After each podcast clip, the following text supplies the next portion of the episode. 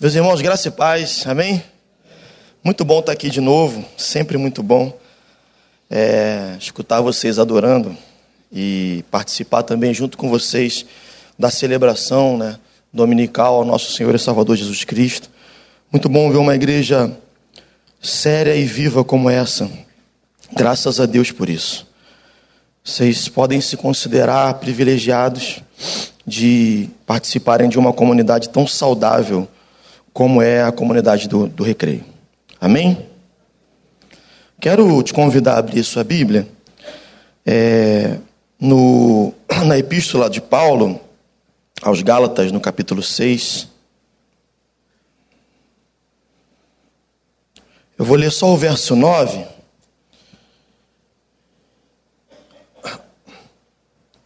É um texto que só há alguns anos atrás, na verdade são muitos anos atrás, só de ouvir esse texto, é, eu passei por um avivamento. O texto diz assim. Deixa eu pegar uma água aqui.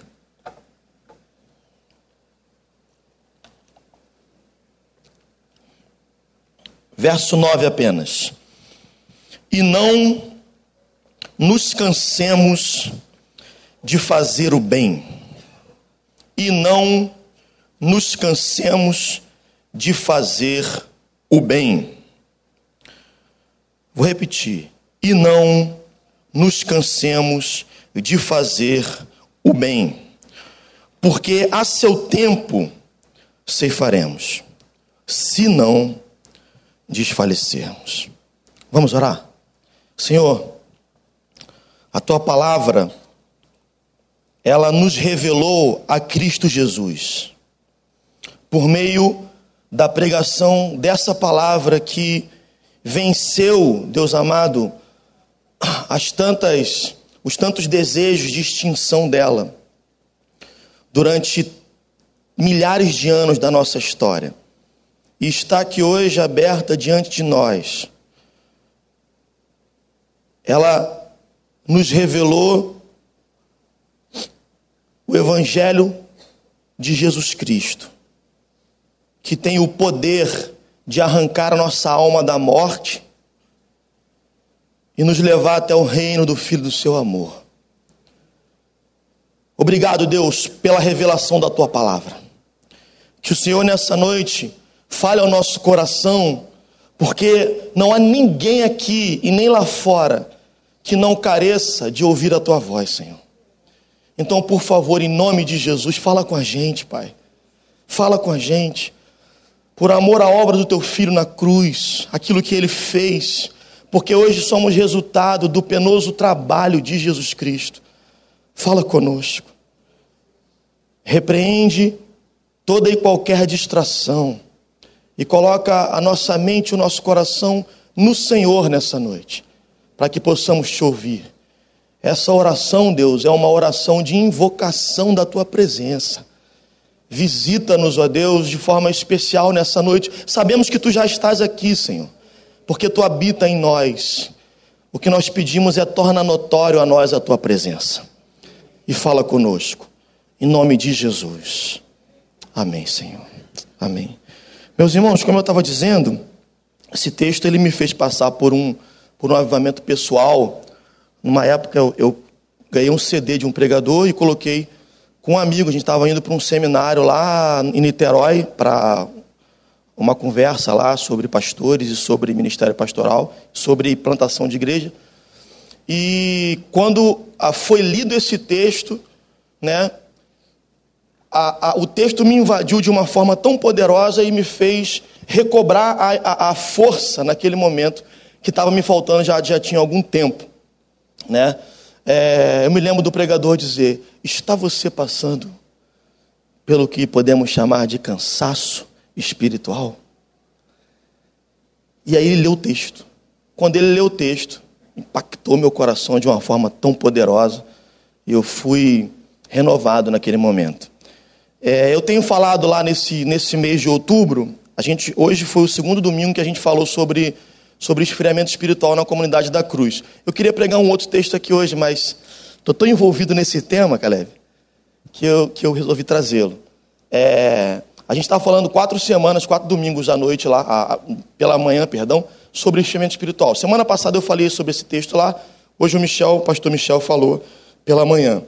E ao pensar em falar sobre esse, esse tema, esse texto veio logo à minha mente. Porque eu aprendi que o extremo oposto do esfriamento é o avivamento. É o avivamento.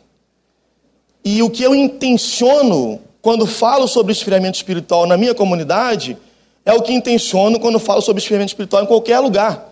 Que Deus promova nessa noite avivamento. Que Deus promova nessa noite despertamento espiritual. Então, eu posso fazer minhas as palavras do apóstolo Paulo para você nessa noite. Ah, resolvi estar entre vós, ou nada saber entre vós, a não ser a Cristo e esse crucificado. Meus irmãos, eu comecei a falar sobre despertamento espiritual e sobre esfriamento espiritual, e foi tão interessante, porque na primeira semana já houve um despertamento, graças a Deus por isso, e a gente tem vivido tempos muito difíceis na igreja de uma forma geral. A gente tem vivido um momento onde é difícil convencer as pessoas do óbvio, às vezes a gente senta com alguém para falar sobre coisas de Jesus e as coisas mais óbvias são difíceis de se entender. E quando compreende, é difícil demais de aplicar na vida. Eu não sei se os pastores daqui passam por isso, mas a gente, assim, eu constantemente, quando eu pastoreio pessoas pessoalmente, elas concordam comigo, mas elas não conseguem fazer o que eu digo para elas fazerem. Biblicamente, elas entendem, elas concordam, mas elas não têm força espiritual para aplicar na vida aquilo e para viver daquela forma. Pô, pastor, que bênção isso que você me falou hoje. Que maravilha, eu nunca tinha pensado nessa perspectiva. Só que na semana seguinte ela faz exatamente o extremo oposto daquilo que o Senhor nos conduziu naquele aconselhamento pastoral. Então as pessoas têm passado por momentos muito difíceis.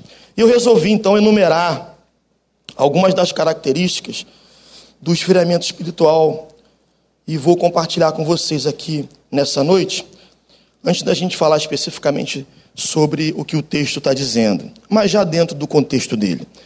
É, primeiro, eu queria fazer uma distinção com vocês entre, entre apostasia, entre perder a fé e esfriamento espiritual. Porque também percebo isso nas pessoas, elas têm um medo enorme de não serem mais cristãs por estarem passando por um esfriamento espiritual. Elas têm uma, um terror interno por pensarem ou se verem em situações ou, ou com um estilo de vida que parece radicalmente tão não cristão que elas acham que perderam a fé. Eu quero dizer para você aqui nessa noite: você não perdeu a sua fé em Jesus Cristo. Porque se você tivesse perdido, você não estava preocupado com isso, amém?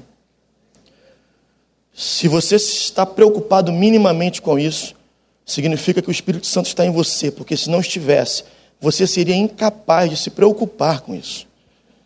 Então, a sua fé em Jesus Cristo está viva. Mas sabe quando Paulo diz assim: reavives o dom de Deus que há em ti? Reavives o dom de Deus que há em ti? Existe uma necessidade de uma, uma manutenção da vida espiritual que faz com que nós reavivemos o dom de Deus que recebemos. E é sobre isso que eu quero falar com você nessa noite. Primeiro, identificando que você não perdeu a sua fé, mas que Cristo, o Espírito de Jesus, habita em você. E que se não habitasse, você não estaria nem se importando para isso, nem preocupado com a sua falta de fé ou a forma como você tem vivido a sua vida ah, diante de Deus. Então, meus irmãos, a primeira coisa é que a fé, a piedade, a nossa alma, elas podem adoecer. Amém? Amém? Elas podem adoecer. Elas podem se fragilizar. Elas podem enfraquecer. Você pode se cansar. Mas isso não significa que você perdeu a fé. significa apenas que a sua fé está doente e que você precisa de avivamento, que você precisa de despertamento, que você precisa buscar o único que tem o poder de avivar a alma do homem, a fim de encontrar nele avivamento. E a primeira coisa, meus irmãos, que eu posso identificar como sendo uma característica do esfriamento espiritual é a perda do nosso interesse devocional. E aí isso é uma coisa que é muito óbvia e que todo pastor fala sobre isso e que se você visitar qualquer igreja pentecostal nesse momento, qualquer uma delas, as pequenininhas, as maiores, vai ter alguém falando lá assim: você precisa orar, irmão. você precisa ler a Bíblia, irmão. Você precisa ah, viver piedosamente, irmão. É simples, não é? E eu e Michel, a gente tem uma crise muito grande, porque a gente, por anos, resolveu ter uma abordagem mais, mais ah, prescrutadora da verdade, ao invés de uma abordagem mais simplificada da verdade, e a gente viu durante anos igrejas simples, com homens simples à frente delas, que não estudaram a metade do que a gente estudou sobre teologia, mas cujos jovens têm mais apreço por Jesus do que os jovens da nossa igreja cujos pais e mães se preocupam mais com a evangelização do que os da nossa igreja local. E isso foi trazendo para a gente um questionamento profundo sobre a necessidade de dizer para a igreja que o que ela precisa hoje é nada mais, nada menos do que feijão com arroz, do que uma comida balanceada. Aí, aí eu falei feijão com arroz aqui porque é a dieta básica do brasileiro, né? Mas aí os nutricionistas aqui vão saber melhor que tipo de prato a gente vai servir. Mas, biblicamente falando, o prato é simples: vida devocional. Vida devocional. Eu vou dizer para você o seguinte: no cristianismo, vem antes de tudo. Vem antes de tudo. Porque se eu digo assim, eu não tenho força para nada, se eu não conseguir ah, se eu quiser andar como Jesus, eu não conseguirei. E se eu entendi isso teologicamente, que Ele é soberano, eu sou pecador e dependo da ação do Espírito dele para caminhar na vida. Mas eu não suplico a Ele diariamente para me mover na Sua direção, é apenas um discurso de dependência, mas não uma dependência prática. Você compreende? A dependência precisa ser vivida na prática. Eu preciso, com a consciência de que dependo de Deus, suplicar a Ele para que Ele caminhe lado a lado comigo todos os meus dias. E se essa súplica abandona o meu coração, é um sinal de esfriamento espiritual. De esfriamento espiritual. É simples assim. Simples assim. E apavorante, porque a gente estuda pra caramba, e aí a gente quer falar sobre vários temas da teologia, e aí depois a gente entende que tudo que a igreja precisa é viver Jesus na prática. Viver Jesus na prática. E a gente tem tentado dar isso. Tentado dar isso. O meu discurso é mais simples. Por exemplo, o Michel é uma pessoa muito intelectualizada e ele é muito bom em falar sobre os assuntos mais profundos da Escritura. Aí a dificuldade vai aumentando. A gente conseguir fazer uma coisa mais simples e mais direta, como meu irmão, você precisa orar. Você não precisa de mais nada. Eu quero dizer para você aqui nessa noite: você só precisa de uma vida devocional eficaz. Você só precisa se dedicar à oração. E quando você não se dedica, não adianta. Todo outro trabalho que você faz fica sendo uma coisa sem a, a, a característica da devocionalidade, que é a presença do Espírito Santo que vai fazendo a diferença na sua caminhada. Por exemplo, a gente foi há pouco tempo agora numa feira e ficamos mais uma vez constatando isso lá, eu e o pastor Michel. Uma, algumas bandas subiram para tocar, e quem tocava muito e cantava muito, por vezes, ou, ou praticamente em todos os casos, ah, Cara, eu estou falando aqui tocar muito. Quem é músico aqui está ligado no que eu estou falando. E cantar muito, que a galera nova é virtuosa, né, cantando. É, não, não acontecia com esses, essas pessoas o que acontecia quando ah, alguém focado na adoração a Deus subia e cantava. E a gente ficou enumerando aquilo assim, rindo, do lado de fora, olhando e falando, cara, como é que pode? Porque a gente estava tentando identificar a diferença de uma coisa para outra, por que, que o resultado de uma coisa melhor do que a outra é pior do que a que é tão boa. E eu fiquei, meu Deus, como é que pode? É só Jesus. O que que o outro tem? Mais graça. Mais manifestação da presença no abrir dos lábios. Ele exala mais a comunhão que tem pessoal com Deus. E isso faz toda a diferença na caminhada. É impressionante, meus irmãos. Ó, não estou inventando teologia nova, não. Estou só tentando entender. Só tentando entender aos pouquinhos. Eu estou estudando sobre isso.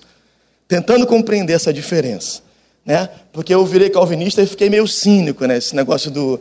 do, do, do Pô, cara, e aí? Vamos orar, né? Temos que orar, né? Temos que orar. Só que, é, pô, Jesus é soberano, né? E vai fazer o que ele quer, mesmo que eu ore. E aí vem aquela crise, né? Teologia, e, e como é que faz? Como é que eu encaixo o cara que orou e tal? Mas Deus decretou que ele oraria, mas Deus não decretou. Ih, dá confusão teológica esse negócio. Eu sei o seguinte: se eu dependo de Deus, eu preciso orar. Eu sei o seguinte: o meu dia, quando eu leio um versículo bíblico, é muito mais poderoso do que qualquer outro dia que eu não dedique um minuto sequer para me debruçar diante da palavra do Senhor. Eu sei o que eu vivo na prática. A teoria da soberania de tudo eu não quero mais nem pensar agora, porque senão eu vou ficar louco. Eu preciso de Jesus. Eu precisava dele quando estava perdido, preciso dele depois que fui encontrado. Preciso dele. Careço, dependo. Se eu não beber da água que ele tem para dar, minha alma morre, meus irmãos. Ela morre. Ela vai se perdendo, vai enfraquecendo, vai esfriando, vai ah, deixando de ter o ardor que tem quando ele vem, quando ele está presente. Lembra daquela canção? Preciosas são as horas na presença de Jesus, comunhão deliciosa da minha alma com a luz. Quase não se canta mais coisa desse tipo, né? Mas é muito poderoso saber que a minha alma pode ter comunhão com a luz de Deus. Com a luz de Deus diariamente, eu tenho livre acesso. Eu posso entrar. Então, quando eu percebo que essa devocionalidade abandonou a minha a minha prática diária, da minha caminhada cristã, eu posso estar com um sintoma assim de um esfriamento espiritual, meus irmãos. Tá? Eu posso estar vivendo um sintoma de um esfriamento espiritual. Por quê? Simplesmente porque eu não tenho orado.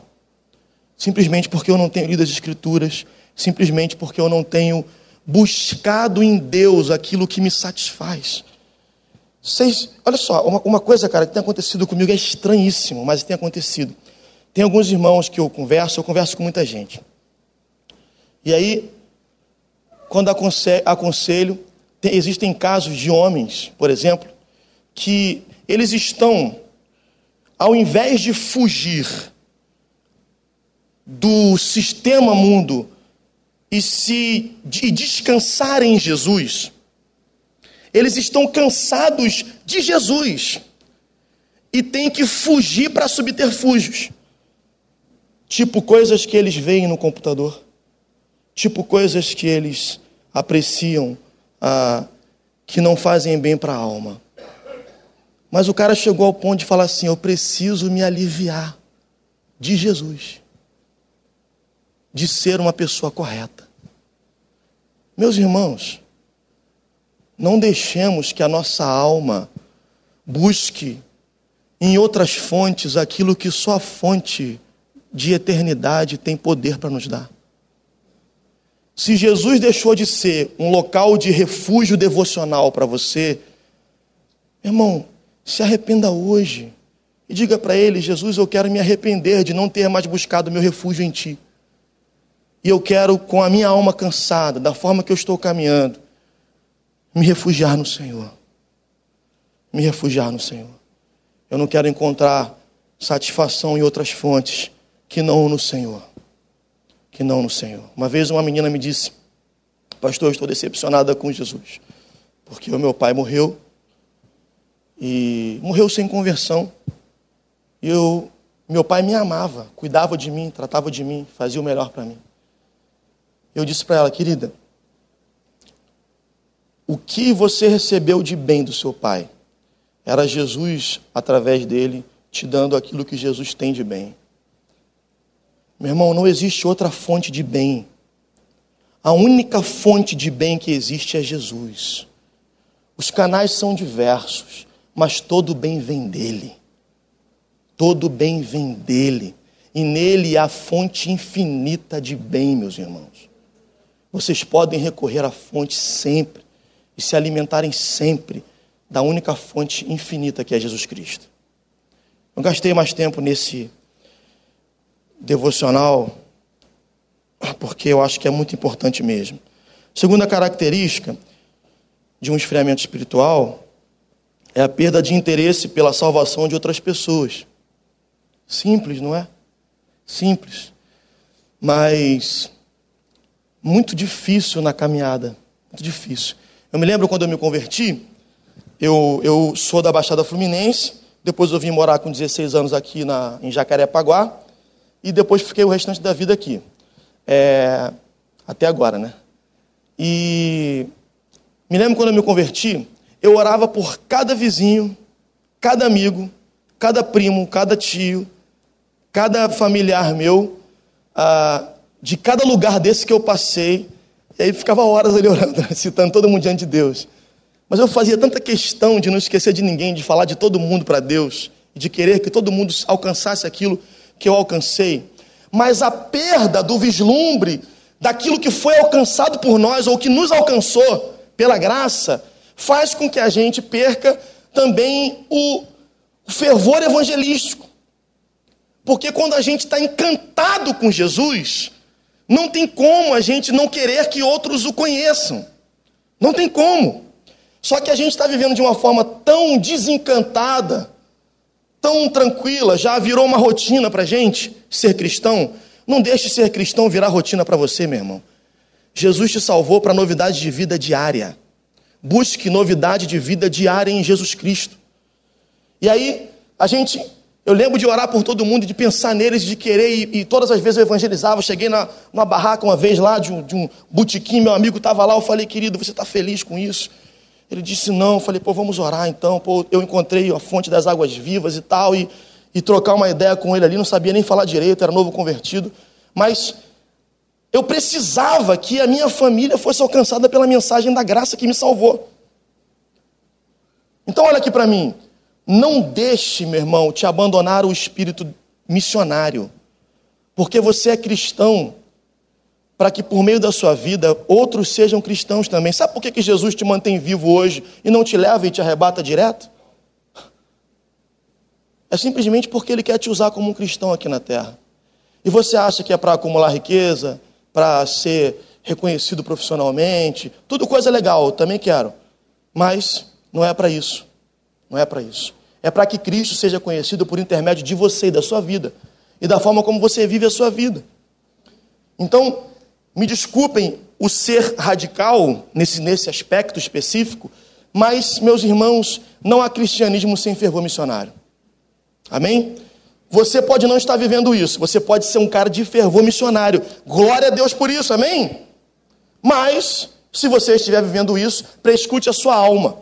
E pergunte a Deus por que você não está interessado que aquela sua tia, que aquele seu tio, que aquele seu irmão, que aquele seu amigo conheça Jesus também como você conhece.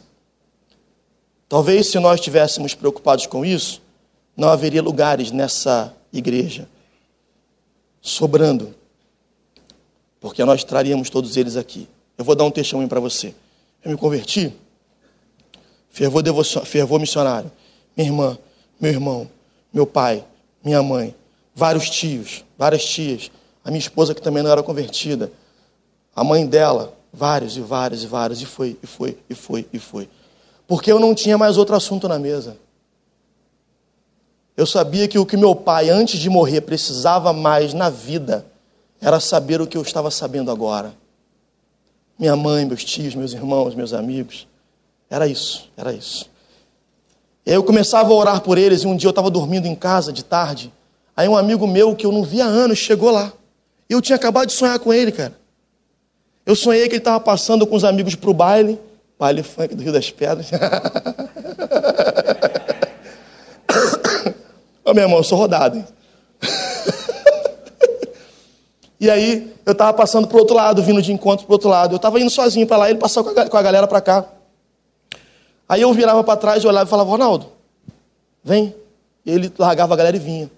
Quando ele veio no sonho, no, no sonho, ele bateu na porta da minha casa. Vocês têm noção do que é isso? Sendo que já tinha uns três ou quatro anos que a gente não tinha nenhum contato, nenhum telefone, nada. Nada. Não estou falando de época de Facebook, não, meus irmãos. Contato nenhum. Contato nenhum. Aí ele bate na minha porta. Pá, pá, pá, pá. Quando ele bate, eu abro, eu conto para ele na hora. Aí ele começa a tremer. Endemoniado. Meus amados irmãos, o maior interesse de Deus é que o seu coração tenha o mesmo interesse que o coração dele tem. Ele foi para a cruz para salvar e redimir os homens. Tome a tua cruz também, para que por meio da tua vida Cristo salve e redima outros homens. Amém, meus irmãos? Isso são dois sinais de esfriamento espiritual.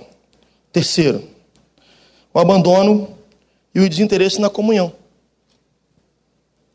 Todo mundo fala assim, quando eu falo sobre isso, todo mundo fala assim, não, cara, mas meus amigos são todos da igreja, pô, me amarro, não sei o que lá e tal. Meu irmão, pensa comigo. Concorda comigo que qualquer pessoa tem um ciclo de amizade? Concorda comigo? Qualquer pessoa, a não ser que seja uma pessoa tão introspectiva que não queira ser amigo de ninguém. Mas qualquer pessoa minimamente tem um ciclo de amizade. Certo? Isso não significa comunhão e coinonia transformadora. Isso não significa se reunir com pessoas que pensam como eu sobre Jesus e congregar com elas e falar sobre Jesus com elas, né? É, é interessante, a igreja assim, vamos fazer um evento tal, e se reúne, vamos, se reúne geral, só que não fala nada sobre o evangelho, sobre Jesus. Então, eu me lembro de ficar até três horas da manhã, eu estou falando aqui, na época minha de avivamento, hoje eu friinho, hein? hoje eu estou rachado. Mas na época de avivamento, o quê? Ficava até três horas da manhã com meus amigos conversando sobre Jesus e tramando coisas para o reino de Deus, para avançar o reino de Deus, para ganhar pessoas para o reino de Deus. Não estou falando para você ficar até 3 horas da manhã conversando com ninguém, meu irmão, amém? Estou falando o seguinte: preze pela comunhão dos irmãos, preze, busque ter prazer em ter comunhão com a igreja de Jesus, porque olha só, a comunhão ela é transformadora. A comunhão ela tem o poder de nos fazer crescer espiritualmente. Por quê? No choque e no desafio de viver com outro pecador, de andar com outro pecador, de compreender outro pecador e outros pecadores, como eu, de ver Cristo transpondo e vencendo os pecados dos meus irmãos e os meus também para com eles. É terapêutico, é transformador, é poderoso, funciona muito, meus irmãos. Funciona muito, né? Comunhão sempre funciona. Tá passando na rua assim, tá tudo vazio, tem uma loja cheia de gente. Ah, Aí tu já entra para ver, né? O troço te atrai. Comunhão atrai os de fora, comunhão atrai, atrai gente para Jesus. Então, meus irmãos, prezem pela comunhão, tentem viver de uma tal forma essa chamada coinonia. Não fujam da comunhão pelo medo do tratamento que ela traz. Tem muita gente que foge de ter comunhão com os irmãos pelo medo que a comunhão traz. Talvez a sua alma esteja machucada aqui. Você veio de outra igreja, você veio de uma outra coinonia, que não te fez bem, que você teve problema com um pastor, com um irmão, qualquer pessoa, e você hoje entra aqui, senta, ouve e sai. Eu quero dizer para você, Deus tem dons aqui nessa comunidade, nos seus irmãos, que você precisa deles.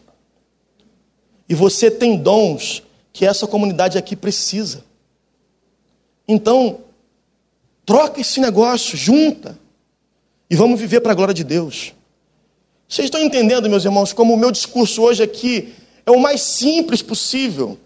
É aquilo que a gente precisa cuidar no dia a dia. Sabe? Não dá para ficar teorizando sobre escovar dente. Não dá. Não dá para ficar teorizando, sabe, sobre a higiene pessoal. É coisa que se aprende, que se sabe da necessidade e se faz. Amém? A gente aprendeu que precisa orar. A gente aprendeu que precisa buscar conhecimento na palavra, que precisa evangelizar, que precisa ter comunhão com os irmãos. Então, façamos. Simplesmente como é o ato de escovar um dente, porque senão a cárie vai te pegar. Amém? Não deixe a cara da frieza espiritual pegar você. Comercial de pasta de dente, né? pasta de dente gospel. Vou arrumar um produto, vou arrumar um dinheiro.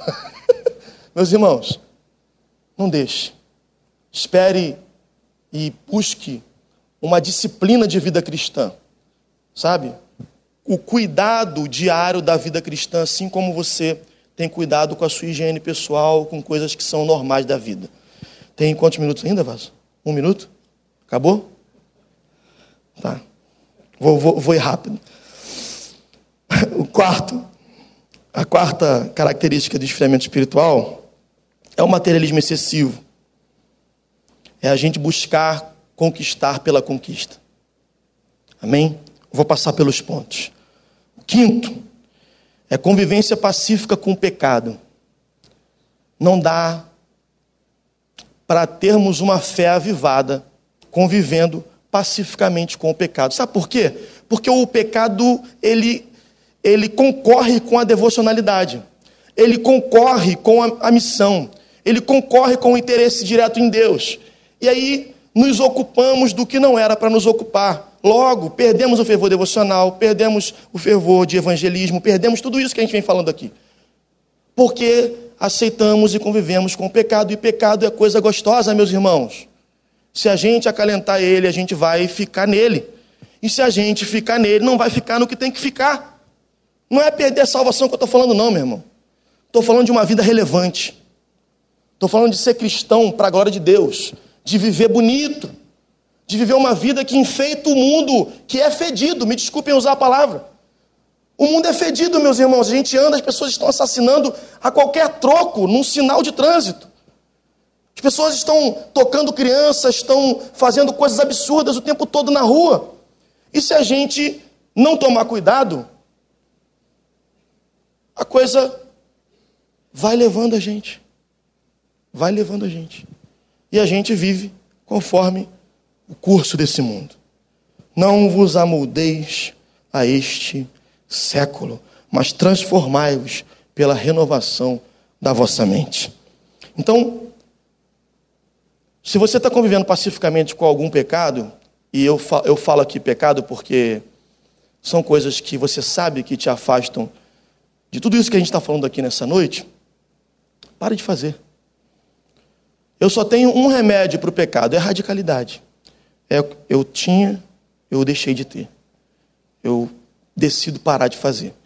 Eu tinha um calcanhar de Aquiles, meus irmãos, até pouco tempo agora, que era não conseguir controlar a boca. Como comia tudo que vinha à mesa. Cheguei a 128 quilos. Fui no cardiologista e falou: Cara, tu vai infartar. E aí eu estava para morrer, e mas comendo, feito louco. E aí, graças a Deus, consegui perder até os 104, agora perdi mais uns 10.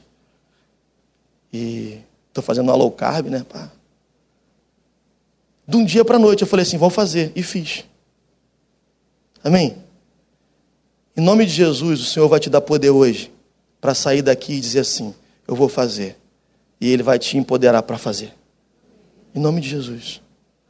Creia que o mesmo poder que te salvou das garras do inferno e da morte tem poder para agir hoje, para te fazer abandonar essa prática que você há anos acalenta, mas que te faz ficar longe da fonte de vida.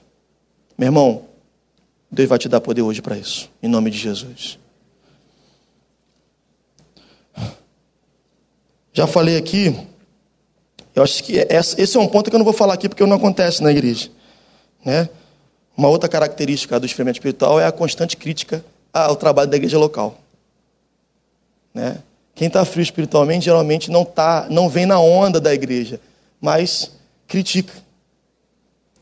Só sabe tecer crítica ao trabalho da igreja local, ao invés de se unir com os irmãos e os pastores para fazer o que tem que ser feito. Então, cuidado com excesso de crítica. Sétima coisa é a decepção com Deus. Convicção de que Deus não está cumprindo o que te prometeu. Isso é muito ruim também. Isso também faz a alma azedar. E última coisa, a perda da paixão por Jesus e uma resposta apática à mensagem e à obra da cruz. Meus irmãos, está aqui enumerado algumas das características espirituais, ah, das características de um esfriamento espiritual, que trazem com certeza consequências absurdas para a nossa caminhada e para a nossa alma. Né? A gente às vezes está buscando em outras coisas, pensando que talvez a gente não esteja bem por causa disso, por causa daquilo. As sessões ah, com o psicólogo infinitas, nunca acaba, você nunca melhora, você nunca fica bem, você nunca está tranquilo, a sua alma nunca tem a leveza de uma alma cristã. E aí você pensa que são coisas complexas que estão acontecendo com você, e eu quero dizer que é simples. É simples. É só é claro, não estou falando que você vai curar seus problemas psicológicos apenas com isso. Vá para o psicólogo, amém? Mas na sua vida cristã é simples. Volte a fazer as coisas que você sempre soube em Deus e no Evangelho, na palavra de Deus, que são poderosas para você e para transformar a sua vida. Amém? Não é simples. Aí o texto diz: não nos cansemos de fazer o bem. Olha o primeiro pressuposto do, texto. O texto pressupõe que fazer o bem, ou seja, uma vida ah, em torno daqui do propósito de fazer o bem para si e para os outros, cansa. Olha que interessante. Se engajar no bem é cansativo, meus irmãos. Traz cansaço para a alma dedicar-se àquilo que é bom. É louco pensar isso, porque fomos criados à imagem e semelhança de Deus, mas a queda nos alcançou de tal forma que cansa tentar seguir os passos de Jesus. Amém? Então, se cansa, eu preciso administrar minha caminhada para que eu não morra antes de colher o fruto daquilo que eu tenho plantado para que eu não desfaleça antes de colher o fruto daquilo que eu tenho plantado. E o texto diz: Não nos cansemos de fazer o bem, porque a seu tempo ceifaremos. Olha que coisa linda. Está dizendo o seguinte: que o bem cansa, amém. Mas também dizendo que o bem é uma semeadura e que tem colheita. E que tem colheita. Então, se você não guardar nada do que eu falei hoje, guarda só o que eu vou te dizer agora. Só isso.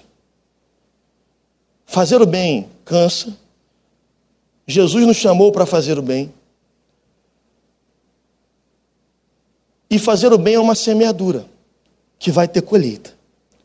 Só que não se esqueça do a seu tempo, porque nós somos uma geração desprezadora desse processo. A gente planta agora e quer colher ontem. Quer colher ontem.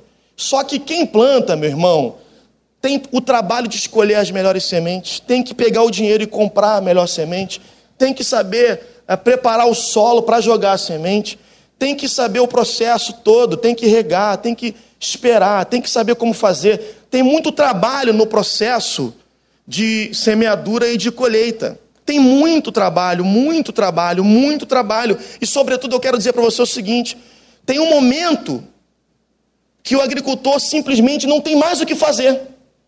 Ele precisa esperar a semente brotar e crescer. Tem um momento nesse processo, meu irmão, que você não tem mais o que fazer, tem que esperar em Deus.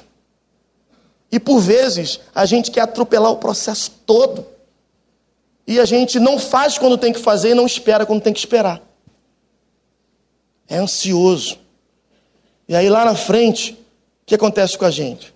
A gente está cansado. E a gente desfalece. A fruta nasce lá no campo e morre, e a gente não tem força para colher. Então respeite o processo da semeadura, da colheita, porque para colher, escuta o que eu vou dizer para você, também dá trabalho. Também há um esforço enorme na colheita. Então, meu irmão, muito cuidado com a sua vida cristã. Muito cuidado com a forma como você tem visto ela. Porque se você não desfalecer, o texto, não eu, te garante, você vai colher. Você vai colher. Já falei isso aqui, uma vez um jovem me falou sobre a, o processo de santificação como uma moeda de troca, né? Ah, mas é natural que esperemos de Deus a colheita daquilo que temos plantado em Deus. Daquilo que temos plantado em Deus. Amém, meus irmãos? Então, todo contexto de esfriamento espiritual é também um contexto perfeito para o avivamento espiritual. Avivamento só acontece aonde há morte. Ele só é necessário aonde há esfriamento. Então, se a sua alma está fria hoje, ela é o contexto perfeito para que Cristo hoje promova um avivamento em você e faça você viver uma vida diferente a partir de agora. E nós vamos orar por isso. Amém? Queria te convidar a fechar os seus olhos, curvar sua cabeça aí no seu lugar e orar com você.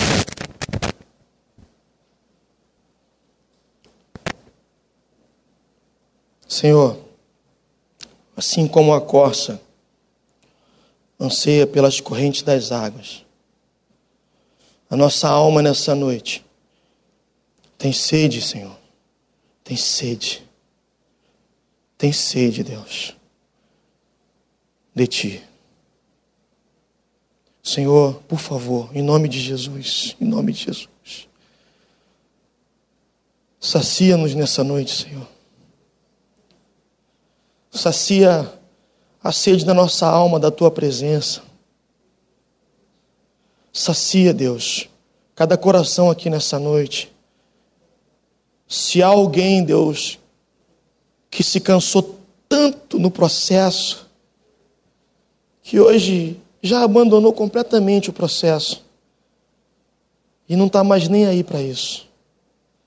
Eu quero te pedir, Deus, em nome de Jesus, reaviva-nos, Senhor. Visita-nos como o Senhor visitou os ossos secos naquele grande dia. E faz com que volte milagrosamente a jorrar nas nossas veias o sangue do Cordeiro, Senhor. Que traspasse cada um de nós o teu Espírito Santo e nos encha da tua graça nessa noite. Que o Senhor, Deus amado, nos livre da apatia espiritual, Senhor Jesus. Que o Senhor nos livre, ó Deus, de uma manutenção religiosa, Senhor Jesus, mas sem vida. Porque o Filho de Deus veio para nos dar vida e vida com abundância. Deus, por favor, nessa noite, toca naqueles que precisam ser tocados por Ti. Cura, ó Deus, os corações daqueles que estão abatidos de alma nessa noite. Senhor amado, tem gente cansada, tem gente entristecida, decepcionada, tem gente, ó Deus, com um abatimento tão grande na alma, Senhor Jesus, que sequer deseja ouvir uma mensagem como essa. Mas eu te suplico nessa noite, Deus, faz com que a tua palavra e não as coisas que eu disse, mas só a tua palavra, que ela encha os nossos corações nessa noite. e que essa esperança poderosa, da certeza das coisas que não se veem e da total convicção das coisas que ainda não temos, mas esperamos em Ti, Deus. Que essa convicção venha novamente a arder no nosso coração, Senhor. A tal ponto de levantar a nossa vida devocional, Pai. Em nome de Jesus, de fazer com que saiamos daqui e desejemos acessar as fontes das águas. Desejemos curvar os nossos joelhos nos nossos lares e orar ao Senhor Jesus e pedir a Ele todos os dias que Ele seja alimento para nós. Em nome de Jesus. E que ouçamos o teu convite quando diz que todos podem vir e beber e comer vinho e leite de graça, sem dinheiro, que é de graça que o Senhor conquistou e está dando para nós. Por favor, Senhor, todo aquele que está cansado e sobrecarregado nessa noite, venha ao Senhor Jesus Cristo. E por Jesus Cristo, receba o fardo que é leve e suave. Entregamos as nossas vidas nas tuas mãos e pedimos avivamento, Senhor. Avivamento. Em nome de Jesus. Amém, Senhor. Amém.